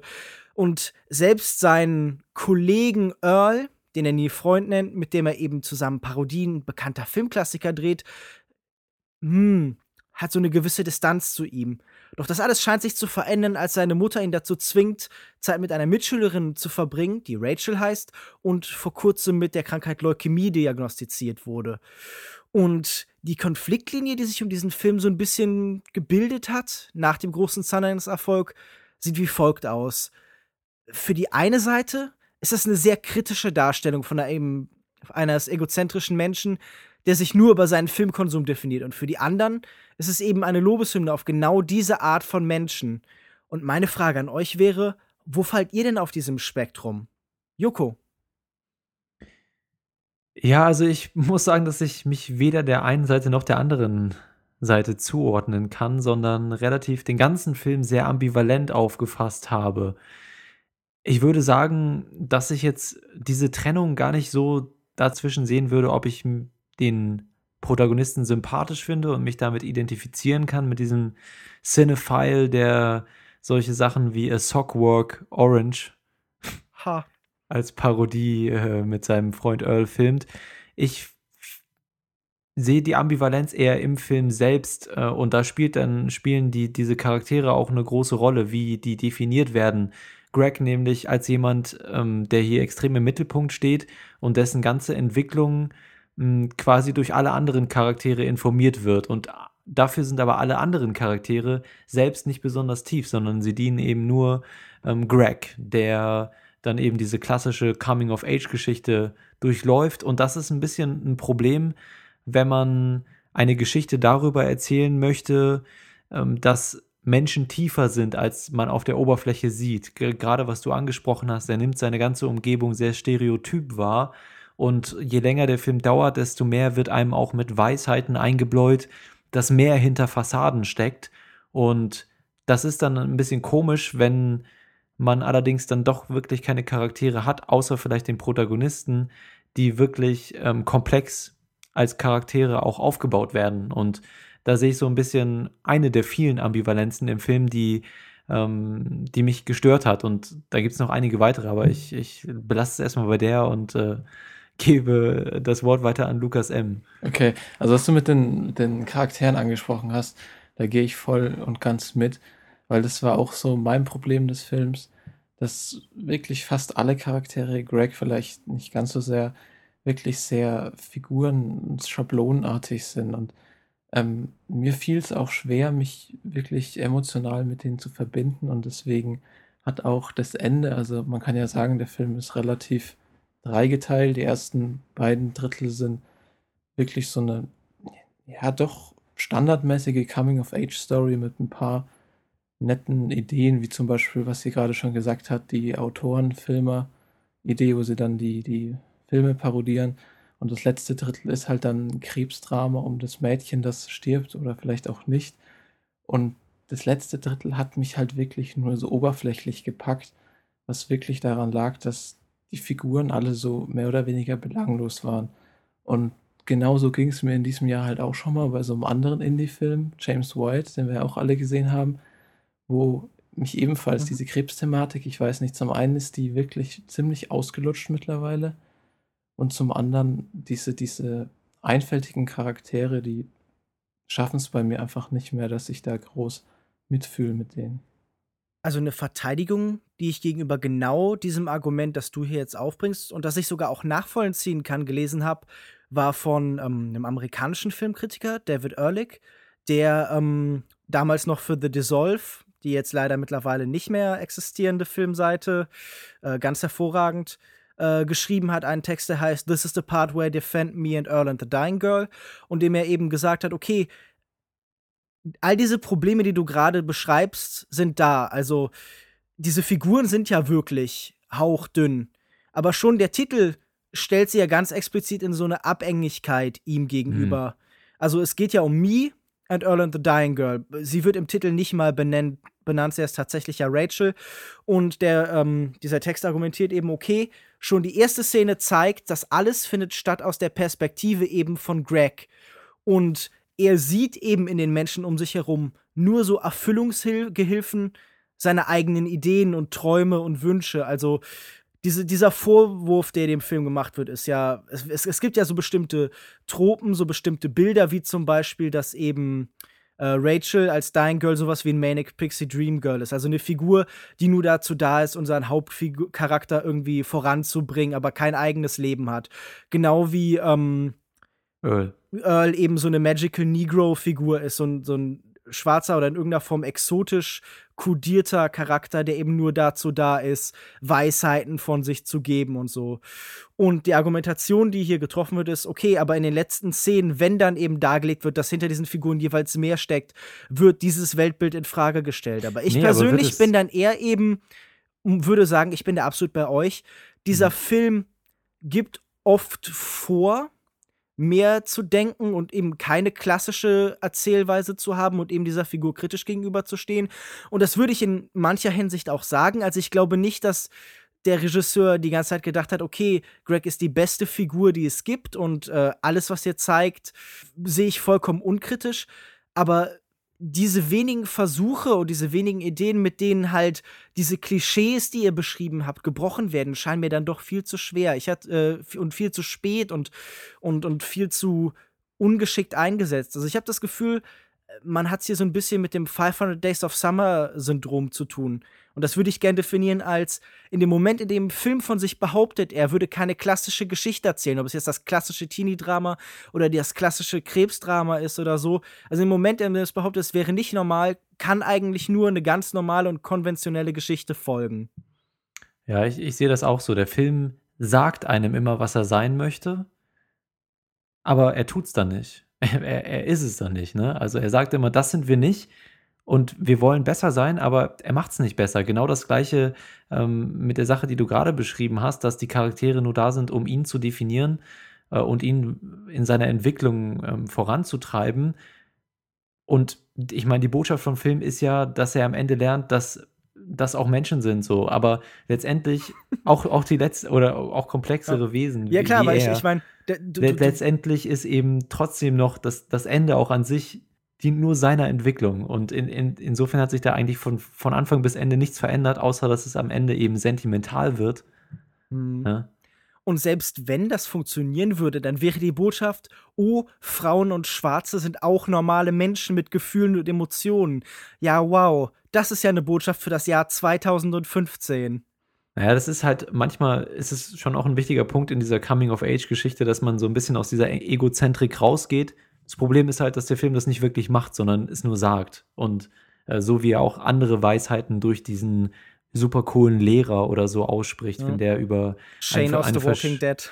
Genau, wenn er über eine verstorbene Person spricht, der sagt das alles, aber im Film spiegelt sich das letztendlich nicht wieder. Und das hat mich echt geärgert während des Schauens, weil ich doch emotional berührt war. Da liegt halt so ein bisschen meine Ambivalenz mit drin. Ähm, ich war von der Geschichte emotional berührt und das liegt, glaube ich, auch an großen Teilen an der Chemie der Schauspieler, weil die ähm, das wirklich sehr sympathisch alle rüberkommen und sehr gut äh, als junge Schauspieler alles umsetzen und teilweise auch es gibt so ein, zwei oder so eine Handvoll Momente, die so richtig ehrlich auch rüberkommen, das was sehr selten in diesem Film ist und die einen dann wirklich in diese Emotionen mit reinziehen, finde ich. Und umso umso blöder ist es dann, wenn der Film einen auf dieser anderen Seite eben so thematisch so ärgert und so ein bisschen im Stich lässt und äh, vorgibt, etwas zu sein, was er nicht ist. Wenn doch diese Emotion für mich zumindest schon funktioniert hat. Ja, ich fühlte mich auch sehr oft manipuliert einfach in diesen emotionalen Szenen. Also, das waren dann stellenweise wirklich sehr billig erkaufte Emotionen. Und aber gibt es sowas wie billig erkaufte Emotionen? Ja, natürlich. Natürlich hast du doch Emotionen sind doch Emotionen sind Emotionen, oder Ja, aber überleg doch mal, du sitzt doch sicher auch ab und zu im Kino und denkst so, ach, das ist jetzt eigentlich doof gemacht und sentimental und so, aber du bist trotzdem irgendwie berührt. Also, das, das geht mir sogar ganz oft so, dass ich das Gefühl habe, der Film hat sich das eigentlich nicht verdient, mich irgendwie zu bewegen, sondern arbeitet hier mit so ganz simplen Reizreaktionsschemen. Also, es gibt so die, die Entsprechung des Jumpscares für Emotionen hm, ja. manchmal. Und das ist so eine bei Kindern Reaktion. und Krebs und so. Ja, es, es, muss nicht eine körperliche sein, aber es ist halt so eine unmittelbare. Und ähm, okay. ich, ich, ich habe einfach das Gefühl, wir, wenn wir jetzt hier über Filme sprechen und nachher über Filme diskutieren, sollten ja in der Lage sein, da auch noch sowas wie ähm, den, den, die Verarbeitung oder den Gedanken eben dazu zu schalten und nicht zu sagen, okay, das hat mich berührt, also ist das gut.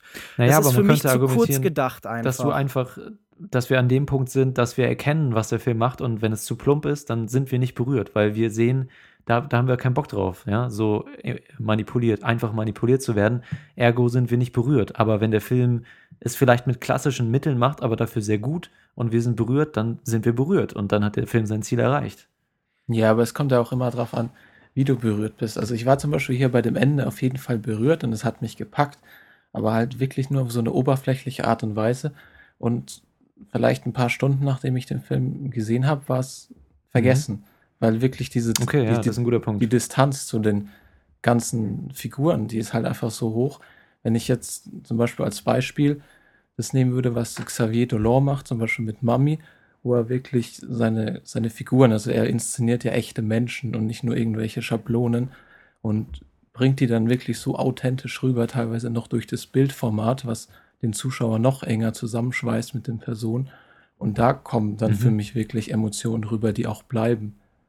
Wobei ich natürlich gerade bei Mami auch Kritiker gehört haben, die gesagt haben, okay, das ist doch eigentlich nur so ganz simples Bewegungskino, in dem es, also Bewegungen sind das, das ist darauf ausgelegt, uns halt irgendwie zu, mit so Gefühlsausbrüchen und so in einem relativ einfachen Kontext, okay, eine Person mit Problemen und so zu reizen.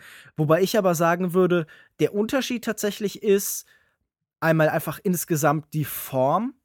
Bei Mami zum Beispiel ist man viel losgelöster von so einem ganz klassischen Plot.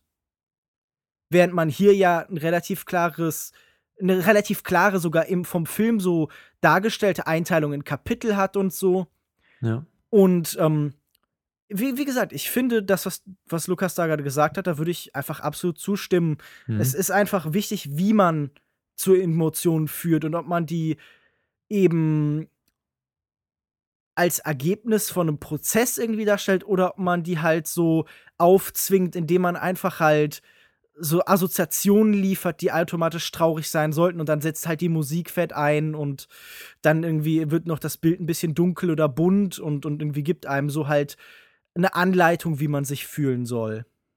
Aber wenn wir mal von dem Thema und davon, wie wir jetzt da so ein bisschen hingekommen sind, wegkommen, habt ihr denn euch von diesem ähm, Rest des Films, das ist ja auch durchaus ein Film, der Lacher hat oder der Komödie sein will in vielen Teilen. Habt ihr euch denn unterhalten gefühlt so die meiste Zeit von diesem Film?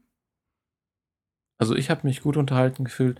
Ich fand, auch wenn es wirklich so ein bisschen, das ist übertrieben, fast schon belanglos ist, aber es ist halt so ein Coming-of-Age-Film. Ich mochte die, die Verspieltheit und diese Quirkiness, die der Film tatsächlich hat. Ähm, ich meine, wenn Greg dann was schauen Sie da? Ich glaube, mein schlimmster Feind im Wohnzimmer und er imitiert dann Werner Herzog. Ich meine, da geht mhm. auch ein Filmfan dann so ein bisschen das Herz auf. Und ich meine, der Film spricht halt wirklich so in jede Richtung an. Es ist halt wirklich so ein, wie ich vorhin schon gesagt habe, so ein Crowd-Pleaser, der halt auch nicht wirklich viel wagt. Der will es irgendwie allen recht machen. Den, den, den Filmfans, die halt dann doch mehr wollen und gerade so Leute halt, er geht zum Glück nicht in diese extrem kitschige Richtung, wenn man jetzt zum Beispiel anschaut, was letztes Jahr da rauskam, The Fault in Our Stars, das ja auch in die Krebsrichtung wieder schlägt, aber so unglaublich kitschig und melodramatisch ist, hm. was kaum auszuhalten ist. Und das umgeht der Film ja wirklich gekonnt. Hm. Fandest du nicht, oder? Ich habe mir da so ein bisschen schwer mitgetan. Also ich fand halt, was ich du beschreibst, ja. auf jeden Fall du, du sagst jetzt, okay, du hast dich davon unterhalten gefühlt, auch von diesen Anspielungen und diesem, ja, dieser Quirkiness, wie du es beschrieben hast. Aber ich hatte oft das Gefühl, dieser Film ist so unheimlich anbiedernd bei einem bestimmten Publikum. Also, ich meine, ich habe in diesem Podcast, glaube ich, schon oft genug über meine Beziehung zu Sundance und Sundance-Filmen gesprochen. Das muss ich jetzt noch nicht mehr ausbreiten. Aber gerade diese, diese Filmparodien, die so lustig gemeint sind, habe ich die ganze Zeit gedacht, also wenn der dann Werner Herzog guckt und erzählt hat, dass sie schon mit zehn Werner Herzog gedacht hat, da habe ich dann gedacht, okay, du bist so sehr eine Kunstfigur. Mich haben diese ganzen auch äh, diese Claymation und Stop-Motion-Elemente und wenn dann auf einmal die, die, die, Sängerin von Pussy Riot bei ihm mit mhm. der Harfe im Zimmer sitzt, da habe ich gedacht, das ist mir alles zu künstlich und zu gewollt. Also ich habe da so was Anbiederndes erlebt zum hm. zum, zum Cinephilen. Also wenn dann da irgendwie Anspielungen auf, keine Ahnung, sie küssten und sie schlugen ihn und M und Vertigo und Wages of Fear und, und Z und was da alles ist und Midnight Cowboy waren, dann ist das natürlich nett, aber das hat für mich so die Qualität von so einem Tumblr, wo jemand so diese, diese Parodievideos, die könnten auch sowas sein, wo jemand halt so eine Liste gemacht hat und dann da scrollt man dann einmal durch und lacht dann, aber das ist für mich halt als Element von einem Film ich weiß nicht. Ich, ich hatte das Gefühl, das sollte so Filmfans ansprechen, aber ich war dann irgendwann genervt, weil das so kalkuliert war. Mir ging es ähnlich. Also ich muss sagen, dass, was ich vorhin auch schon meinte, die Dynamik zwischen den dreien, auch wenn eben Rachel, äh, dessen Name ich übrigens nachschlagen musste, was auch für sie spricht, ja. und Earl ähm, keine richtigen Charaktere waren, war doch, wie sie dargestellt wurden und, und die Dynamik zwischen denen war schon sehr unterhaltsam. Und ich fand, der Film war auch lustig in einigen Momenten und insgesamt unterhaltsam. Ich sehe es auch so, dass diese ganzen Referenzen ermüdend werden und ich das sehr häufig in solchen Indie-Filmen sehe. es, alle sind irgendwie aspiring Filmmakers und, Ja. und ziehen da ihre Referenzen und das geht mir irgendwie, ich meine, es gibt so viele andere interessante Handwerke, kann man auch mal anderes nehmen, aber das mal beiseite, ähm, ich sehe das auch so wie du und man sieht es auch in der Kameraarbeit, also in, dem, in der ersten halben Stunde will der Regisseur hier so sehr Wes Anderson sein mit diesen ganzen Ja.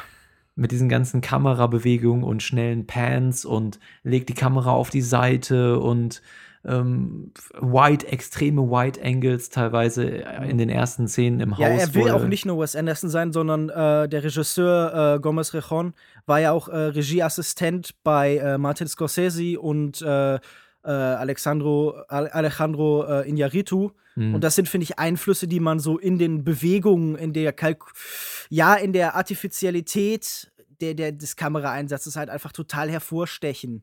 Ja, Es sind halt das auch genau diese Sachen, die aus den Filmschools eben rauskommen. Leute, die genau das sein wollen. Bei denen Kamerabewegungen halt immer das Gefühl ist, das muss auf sich hinweisen, das muss cool sein und das muss, Mhm. yeah, ah, ich weiß Es nicht. gibt das dem ist halt, Film eine gewisse Dynamik, das stimmt schon, aber die, äh, ähm, die ver- verblasst dann irgendwann. Dann, man fragt sich dann irgendwann, okay, was willst du mir jetzt genau sagen? Ähm, in der ersten halben Stunde werden so viele klassische Filmregeln gebrochen, ähm, Bildaufteilung, Dead Space, dass die Charaktere ähm, nicht äh, in die Richtung gucken, wo am meisten Platz im Bild ist, sondern in die Richtung, wo fast überhaupt kein Platz ist, aus dem, aus dem Frame rausgucken. Und es werden am laufenden Band irgendwie die Regeln vom, vom Kino gebrochen. Aber wenn man sowas macht, dann muss man es auch irgendwie sinnvoll einsetzen und vielleicht auch ein bisschen rarer einsetzen, damit da auch ein, ein gewisser Sinn in diesen ganzen Bildkompositionen entsteht und nicht einfach alles hintereinander rein und ständig einfach nur, was Lukas meinte, diesen quirky Style, dynamischen quirky Style mit reinhauen. Das ist irgendwie am Anfang ganz cool und man guckt sich das gerne an, aber so nach drei, vier Einstellungen fragt man sich, was soll das jetzt eigentlich überhaupt? Es ist viel Ambition dahinter, aber es ist leider sehr oft fehlgeleitet. Wie auch bei den Charakteren, so auch in der Kameraarbeit. Das einzige Positive, was ich vielleicht zu der Kameraarbeit sagen würde, wäre, dass diese ganze Quirkiness im Laufe der Geschichte mit der Entwicklung von Greg abnimmt. Also gegen Ende haben wir eine sehr viel klassischere Kameraarbeit, ruhigere Kameraarbeit als am Anfang und das begleitet sicherlich die Entwicklung von Greg einigermaßen gut. Trotzdem mh, war es besonders am Anfang oder über weite Strecken so, dass man einfach nur anders sein wollte, um anders zu sein und nicht um irgendwas auszusagen. Darf ich noch einen Charakter nennen, der mir ganz furchtbar sauer aufgestoßen ist? Weil all, was wir beschreiben, könnte man jetzt auch irgendwie rechtfertigen, indem man sagt, okay, das ist eben die Perspektive des egozentrischen, von mir aus sogar solipsistischen Greg. Aber ähm, eine Figur fand ich auch, selbst wenn man das so sehen würde, einfach mega nervig. Denn es gibt da noch ein Mädchen, das er einfach nur das Hot Girl nennt. Ich glaube, sie heißt äh, tatsächlich Madison, ähm, wenn ich das richtig im Kopf habe. Mhm. Und er, er sagt ja die ganze Zeit, okay, besonders schöne Mädchen oder so zerstören Leben und er behandelt sie einfach die ganze Zeit wie den letzten Dreck. Und das ist auch einfach ein Plot oder eine Entwicklung, die nicht aufgelöst hat, wo irgendwie kein, kein Umbruch oder kein Umdenken stattfindet. Und das finde ich einfach mega unangenehm, dass da die ganze Zeit ein Film über ein Mädchen scheiße behandelt wird, nur weil sie gut aussieht. Ich weiß nicht, ich konnte es ein bisschen nachvollziehen, ehrlich gesagt, diese ganze Geschichte. Und auch, ähm, was du meinst mit diesen Stop- oder Clay-Motion oder Stop-Motion-Dingern, die da eingesetzt wurden. Äh, ge- Gerade das letzte Mal, glaube ich, als es eingesetzt wurde, oder vielleicht so, weiß ich nicht, die brutalste Szene davon, Mhm. die hat für mich schon für einen kleinen Lacher gesorgt. Also, Nee, ich fand das überhaupt nicht witzig. Ich fand das echt, das war ein Teil des Films, der mir richtig unangenehm war, wo ich auch das Gefühl Hm. habe, da hat einfach nur jemand seine persönlichen Highschool-Traumata irgendwie verarbeiten wollen, aber jetzt irgendwie sein, nichts ja. zum Inhalt beizutragen gehabt. Also ich habe den Film mit jemandem zusammen gesehen, der den noch deutlich schlimmer fand und der wirklich auch die ganze Zeit genervt war von dem Film und irgendwie diese ganzen Figuren und das sind ja wirklich so Sitcom-Figuren, irgendwie die betrunkene Alkoholikermutter, die irgendwie sich so halb Kuga-mäßig an, ähm, an Greg ranmacht und sowas. Äh, und ja, hm, das stimmt schon alles, das kommt schon, äh, also für mich zumindest, ich will es jetzt nicht zu negativ äh, klingen lassen, weil ich muss ja auch sagen, dass bei allem, was ich hier kritisiere, ich mag natürlich auch Wes Anderson-Filme. Ich mag das, wenn einer versucht, visuell ein bisschen anders zu sein. Und ich finde das per se erstmal nicht schlecht. Und ich, ist es der erste Film hier von dem Guten, oder? Nein. nee. Nee? Der hat vorher vor allem viel, äh, ich glaube, Horror gemacht. Der Genau. hat diesen The Town, The Dreaded Sundown, das Remake gemacht von letztem Jahr. Ja. Und der hat Folgen Glee gemacht, glaube ich, wenn ich das richtig im Kopf habe. Also, der hat Mhm. im Fernsehen viel gearbeitet, wie schon beschrieben vorhin, auch als ja Regieassistent eben zuerst. Ja, genau. Mhm. Und ich glaube, ähm, äh, äh, American Horror Story, genau. Also seine Entwicklung ist so Highschool, Horror, Highschool. Mhm.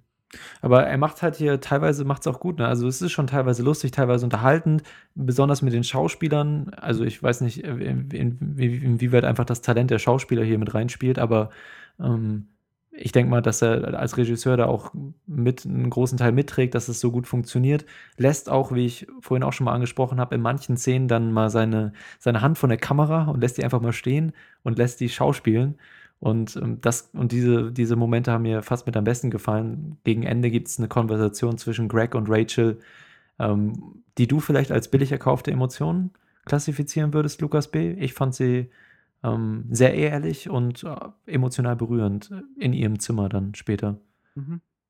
Ähm, ja, gut. Aber also ich wollte nur sagen, für mich haben auch viele Sachen funktioniert, deswegen umso äh, es ist halt schade, dass andere Sachen mir sehr, sehr sauer aufgestoßen sind. Das war so richtig ein Hin und Her bei mir beim, beim Schauen. Ja, haben wir noch was oder was? Äh, ich würde noch sagen, der Soundtrack war okay von äh, Brian Eno. Fand ich auch. Wie fandet ihr denn den, den Kurzfilm am Ende? Du hast das, glaube ich, eben schon mal so angedeutet. Ähm, also ich will jetzt nicht zu viel zu der Szene sagen, ja, ähm, weil, weil das ja auch schon irgendwie ein Spoiler ist. Aber wie fandet ihr denn den letzten Kurzfilm von ihm? Irgendwas, irgendwas herausgestochen, Mhm. nichts visuell? Nee. Den Film, den er dann für eine bestimmte Person Genau, gedreht ja. hat, oder? Okay. Nee, ich hab's leider nicht mehr im Kopf. Jetzt ist es bei mir schon zu lange her. War viel mit Farben und so, viel abstrakt. Äh, auch Stop-Motion-mäßig mit so ausgeschnittenen Farben. Ja, gut, wenn es nicht im Kopf geblieben ist, dann spricht das ja, Ja, es ist so ein bisschen so viel Ray Eames und so ein bisschen Andy Warhol und sowas. Mhm. Äh, schwer zu sagen. Äh, Es, es, es war eine gute Präsent äh, Repräsentation von dem Charakter, den er eben darstellt. Und ich würde sagen, es ist ein Film, der zu Greg als Person passt. Gut. ich fand, also ich fand diese letzte, die Szene, in der dieser Film zum Einsatz kommt, bei der der, der, Film dann auch seinen emotionalen Höhepunkt findet, fand ich visuell mit diesem Kurzfilm schön gelöst. Fand ich ähm, einfach eine visuell schöne Szene, die da ähm, in die Geschichte mit eingebunden wurde, ja. Aber ihr habt noch gar nicht so, ich finde, ihr habt noch gar nicht so die Schauspieler gewür gewürdigt irgendwie, oder? Habe ich das bloß nicht mitgekriegt? Also, weil ich jetzt die ganze Zeit äh, so voller, voll des Lobes bin, habe ich jetzt hier noch nicht so erwidert gehört. Fandet ihr die nicht gut? Ach, also ich, ich fand die schon toll. Also hier Olivia Cook fand ich in, in Bates Motel, hat man die ja vorher gesehen, fand ich Mhm. die schon immer nicht schlecht. Ich, Thomas Mann Mhm. heißt er ja, glaube ich. Den hat man, ich weiß nicht, ob man den viel gesehen hat. Ich früher, kenn den nicht. den Der hat so früher so. Gesellschaftsromane geschrieben, der Zauberberg und so. Ah. Bodenbrocks. Aber die haben ihren Job wirklich sehr gut gemacht, beide. Ja. Und Earl, ich, Earl hat es auch gut gemacht. Ich meine, Ja, äh, naja. Ja, ich fand die drei, ich fand, die haben schon, die haben eine gute Chemie gehabt, die haben, war eine gute Kombo, aber gut. Dann würde ich sagen, äh, sollten wir mal langsam zum Fazit kommen. Joko, wieso fängst du denn dich mal an? Na gut. Der Film, ich betrachte diesen Film zwiegespalten. Einmal wurde ich sehr gut unterhalten und emotional berührt und auf der anderen Seite hat mich der Film thematisch sehr geärgert und auch in der handwerklichen Umsetzung und der Kameraarbeit manchmal etwas erbost zurückgelassen, wenngleich ich es nur unterstützen kann, wenn, wenn Filmemacher visuell innovative Sachen versuchen, aber halt nicht, wenn man nur Sachen abguckt und, und nur aus dem Grund, um irgendwie anders und innovativ zu sein. Das finde ich nicht cool. Das hat mich ein bisschen geärgert. Die ständigen Referenzen zu anderen Filmemachern und, und zu berühmten Filmen nerven mich auch ein bisschen. Aber ist okay. War unterhaltsam, lustig. Hat mich berührt, aber auch sehr viel geärgert. Ich gebe, puh, mm, ja, also eigentlich, wenn ich zwiegespalten bin, müsste ich 2,5 Sterne geben, eigentlich, wenn ich konsequent bin. Konsequent bin. Aber ich gebe drei, weil ich gebe drei, so. Gut, dann würde ich sagen, dann gebe ich jetzt als zweiter mein Fazit ab. Me and Earl and the Dying Girl war tatsächlich ein Film, der mich genau wie dich sehr zwiegespalten hinterlassen hat. Es gab Sachen an diesem Film, die mir gefallen haben. Ich habe tatsächlich einige Male gelacht. Ich war tatsächlich an manchen Stellen ein bisschen bewegt. Aber ich habe auch das Gefühl, es ist ein Film, der an vielen Stellen mit der Brechstange arbeitet, der nicht halb so originell und schrullig und kreativ ist, wie er das gern hätte, sondern der gerade durch diese diesen Fokus auf diese, all diese Gestaltungsmöglichkeiten immer wieder darauf hinweist, wie konventionell er eigentlich in dem ist, was er erzählt und wie althergebracht eben diese Figurenbilder sind. Und alle Versuche und alle Erklärungen, die ich gelesen habe, die mir sagen wollen, im Endeffekt ist das ein Film, der solche Bilder eben brechen will, der mit denen umgehen und spielen will, ich habe das im Film einfach nicht gesehen und wenn dann allerhöchstens bei Teilen davon. Und kleine Entwicklungen gegen, dem, gegen Ende können halt eben nicht die Gesamtheit eines Films, Films relativieren. Da muss es früher schon eben tatsächlich Brüche geben. Und so würde ich eben auch sagen, es ist ein Film, der mich in der Mitte eben zurücklässt und ich würde auch 2,5 von 5 Sternen geben. Okay, Lukas, Lukas M. wahrscheinlich hier der euphorischste von uns, oder? Ja, tatsächlich, habe ich gar nicht so erwartet. Hm. Auf jeden Fall, ich gehe auf jeden Fall mit mit euren Kritikpunkten, aber trotz all dem fand ich, hat der Film mir doch gefallen irgendwie. Ich fand den Coming-of-Age-Teil relativ gelungen. Der Film hat liebenswerte Charaktere, die halt, auch wenn es einiges an Tiefe fehlt, er bringt so ein bisschen Frische mit rein, aber er ist auf jeden Fall nichts Besonderes oder was man in den Sundance-Berichten Anfang des Jahres gelesen hätte, dass er das Rad neu erfindet oder so. Das ist nicht so. Dieses Amateurfilm-Dings fand ich jetzt ein nettes Goodie. Mich hat es nicht genervt. Ich fand, es war für ein paar Lacher ganz gut. Das letzte dramatische Drittel hat bei mir nicht so funktioniert. Aber trotz all dem würde dem Film dreieinhalb von fünf Sternen geben. Also die, die Kurzfilme haben für mich am Anfang noch funktioniert, aber dann so nach dem fünften dachte ich mir, ah, okay, ist jetzt weniger lustig als am Anfang so. aber gut. Alles klar, dann äh, hätten wir unsere Diskussion zu Ich und Earl und das Mädchen, nicht das sterbende Mädchen, nein, nein. Nur das In Mädchen. Deutschland wird nicht gestorben. In Deutschland wird nicht gestorben. Hm, hätten wir dann damit abgeschlossen, ich würde es ich würd's irgendwie schon, ich weiß gar nicht, der kam, glaube ich, jetzt ähm, am 18. oder 19. November hier bei uns in die Kinos, läuft also wahrscheinlich noch in der ein oder anderen, in dem ein oder anderen kleineren Programmkino. Ähm, ja, wenn man alles andere Sehenswerte momentan im Kino schon geschaut hat, dann würde ich den schon irgendwie empfehlen. Ja, oder einfach auf iTunes halt, ne? Auf, auch im deutschen iTunes? Nein. Aber ich denke, unser Publikum okay. bedient sich auch gerne im US-iTunes. Ich weiß nicht, du, du sagst das immer so, aber ich glaube das gar nicht so. Ich glaube, die meisten haben das gar nicht. Aber lasst uns gerne wissen, ob ihr das US-iTunes gerne mal benutzt, um Filme zu gucken. Oder äh, lieber das deutsche iTunes oder ob ihr doch lieber ins Kino geht oder ob ihr Netflix benutzt oder Watch Ever oder Hulu Plus oder YouTube. Maxdome. Mubi, auch noch eine Variante, wobei da keine aktuellen Filme drauf sind. naja. Ja, doch, manchmal, manchmal wenn sie ja, Premieren genau. haben. Stimmt, ja, ja. Die bemühen sich, immer mehr aktuelle Filme auch von Festivals und so ans, an, an Land zu ziehen, ne? Hm. Ja. Äh, ja. Also, wenn, wenn ihr uns sponsern möchtet, Mubi, das wäre okay für uns. Wir könnten damit leben. Wir würden Ja. zähneknirschend Ja. akzeptieren, wenn ihr uns riesige Mengen Geld geben Ge- wollt. Genau, ja. Wir würden auch vielleicht mal über einen Film reden und über euer Portal. Nee, wo- wobei eigentlich müssen wir unkommerziell bleiben. Äh, gut, dann doch nicht. Sorry, Mubi, ich nehme alles zurück. Gut, das waren unsere Diskussionen zu Steve Jobs und Me and Earl and the Dying Girl. Wenn ihr mehr von uns hören möchtet, dann abonniert uns doch einfach hier auf iTunes oder auf soundcloud.com slash longtakepodcast. Mm, Wenn ihr uns unterstützen möchtet, dann bewertet uns gerne auf iTunes mit einer schönen äh, 5-Sterne-Bewertung oder einer kleinen Rezension. Darüber freuen wir uns immer sehr. Es hilft uns sehr. Wir lieben euch dafür, wenn ihr es tut. Und ihr bekommt alles, alle Wünsche erfüllt, wenn ihr das macht und uns unterstützt. In der nächsten Woche besprechen wir die beiden Filme Love von Gaspar Noé und Youth oder Ewige Jugend von äh, Paolo Paul- Sorrentino. Genau, Paolo Sorrentino. Und ja, das sind die zwei Filme, die wir nächste Woche besprechen. Also, wenn ihr die schauen möchtet, bevor ihr in den Podcast reinhört, dann habt ihr jetzt die Möglichkeit dazu. Wir haben euch vorgewarnt. Und ähm, Lukas B., wo findet man dich im Internet und deinen Stuff? Man findet mich unter @kinomensch auf Twitter, man findet mich auf kinomensch.wordpress.com, man findet die meisten Texte, die ich schreibe, auf kino-zeit.de Mhm. und man findet mich noch auf facebook.de slash kinomensch. Lukas M. Ihr findet mich äh, unter @cinerdrifter auf Twitter.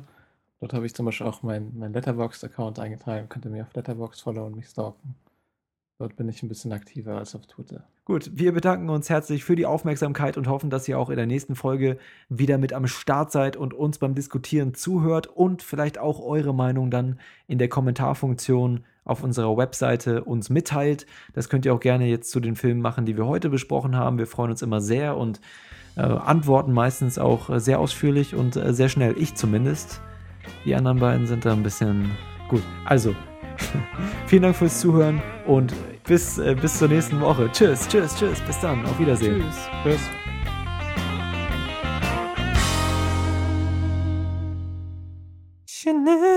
Okay.